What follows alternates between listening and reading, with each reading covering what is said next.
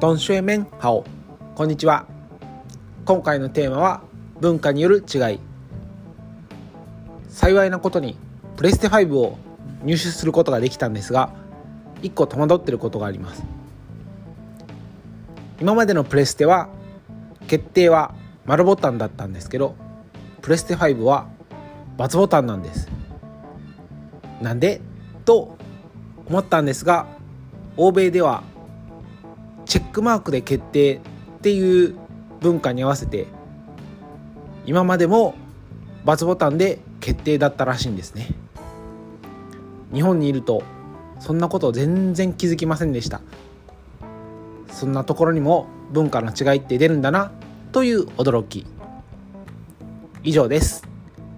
今回はゲームに興味ない人はすいませんでした。